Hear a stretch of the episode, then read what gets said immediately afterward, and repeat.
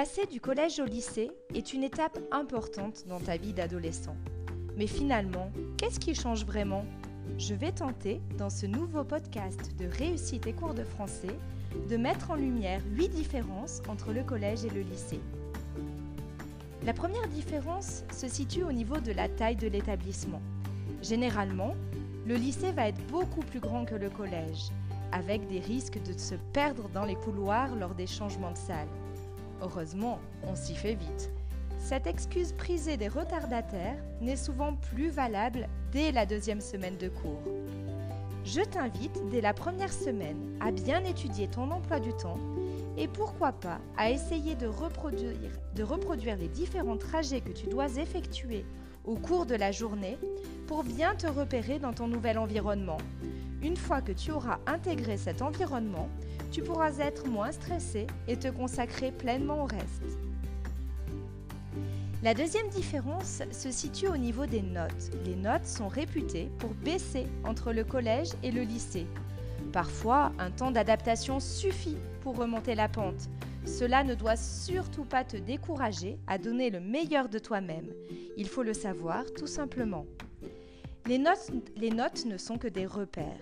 Tu ne dois surtout pas croire, comme certains des élèves que j'ai pu rencontrer, que toute ta valeur d'élève réside dans le nombre que le prof attribue à ton travail.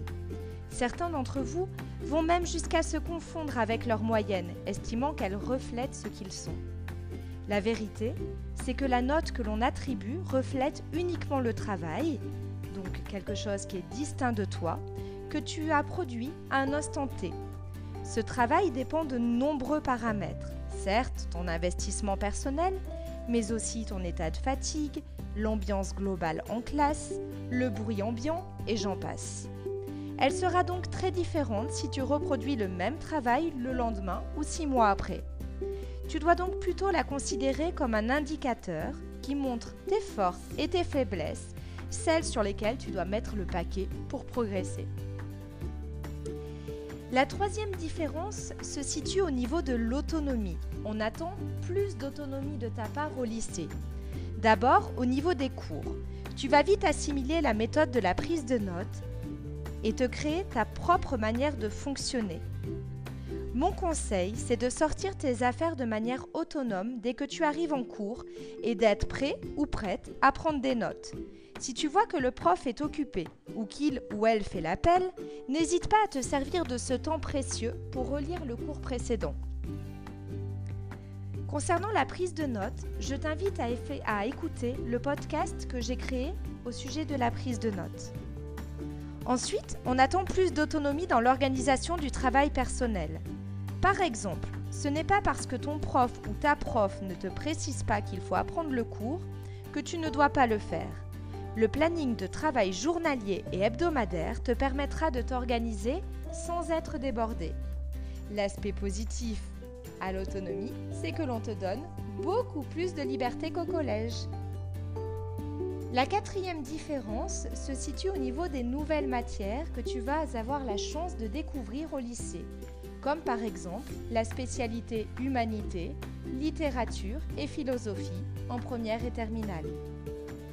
La cinquième différence se situe au niveau de la confiance que les profs t'accordent. Les profs, de manière générale, te font plus confiance et te donnent plus de responsabilités. À toi de leur prouver que tu es digne de cette confiance. Montre-toi toujours curieux ou curieuse et impliqué, quel que soit le travail demandé. C'est comme cela que tu progresseras et que tu gagneras du temps sur ton travail personnel. La sixième différence se situe au niveau de la charge de travail. Celle-ci est plus lourde, je ne vais pas te mentir. Parfois, tu as l'impression d'avoir moins de devoirs, mais comme tu es davantage autonome, il faut aussi que tu prennes l'initiative de travailler tes cours. En seconde, on conseille jusqu'à deux heures par jour de travail personnel. Évidemment, si tu es efficace et organisé, ce temps que l'on croit à tort destiné au travail en soirée ou en week-end peut être réduit et peut être utilisé lors des trous de ta journée. Il y en aura forcément. La sixième différence se situe au niveau de l'orientation post-bac. Le lycée est déterminant dans ton orientation post-bac. Les choix que tu feras en seconde seront déterminants pour la suite de ton parcours. Avec la réforme du bac, il n'y a plus de séries S, ES ou L, mais des spécialités, ou plutôt des combinaisons de spécialités. Le but est de te donner plus de liberté afin de construire ton propre parcours de formation cohérent par rapport à ton futur projet d'études supérieures.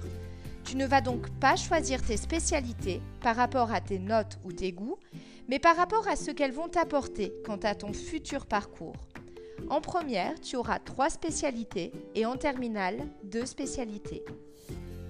Enfin, la dernière différence repose et bien sur le bac. Tu rentres dans un cycle qui s'achève avec l'obtention du baccalauréat, avec mention dans l'idéal. Il faut donc orienter tes efforts vers ce but, en gardant en tête que l'objectif principal est de t'ouvrir les portes vers ce que tu rêves de faire ensuite. C'est cette motivation qui te donnera l'envie de te lever chaque matin et de t'accrocher, même quand tu rencontreras des difficultés. Voilà, ce podcast est à présent terminé.